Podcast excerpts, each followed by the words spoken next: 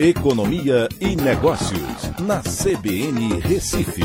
Oferecimento Cicred Recife e Seguros Unimed. Soluções em seguros e previdência complementar.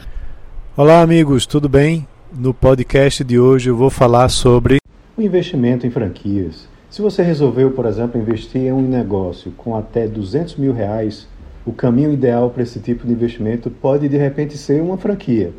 Em São Paulo está ocorrendo a ABF Franchising Expo, com mais de 400 franquias em exposição.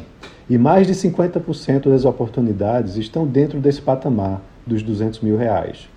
O risco de empreender no Brasil é muito alto. São diversas burocracias para abrir e manter uma empresa e o empreendedor muitas vezes não tem experiência, pois acabou de se aposentar ou deixou seu emprego. As micro e pequenas empresas encontram ainda mais dificuldades.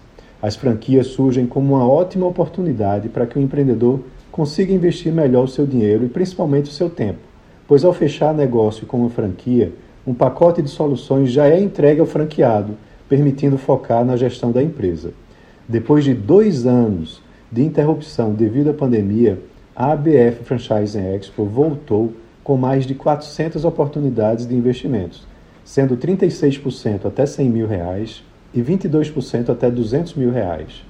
Isso coincide com a expectativa de mais de 50% dos empreendedores que querem justamente investir até 200 mil reais. Esse ano, com desemprego ainda alto, a expectativa é que a procura seja maior.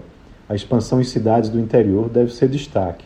Existem mais de 177 mil unidades franqueadas em 56% dos municípios brasileiros, que dá mais ou menos 3,1 mil cidades indicando que há ainda um potencial de expansão.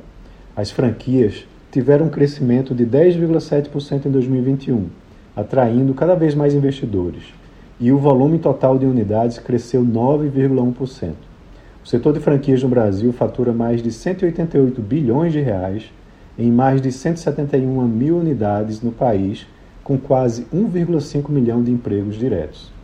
A pesquisa trimestral de desempenho do setor de franquias, referente ao primeiro trimestre desse ano e que é realizada pela ABF, mostrou que o faturamento cresceu 8,8% em relação ao ano passado e a receita passou de 39,8 bilhões de reais para 43,3 bilhões de reais.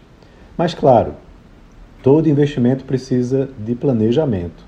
Mesmo sendo uma franquia onde a taxa de mortalidade é bem menor que nos negócios em geral, o risco ainda existe. É preciso estudar muito bem o plano de negócios apresentado pelo franqueador e o mercado onde a franquia será implantada.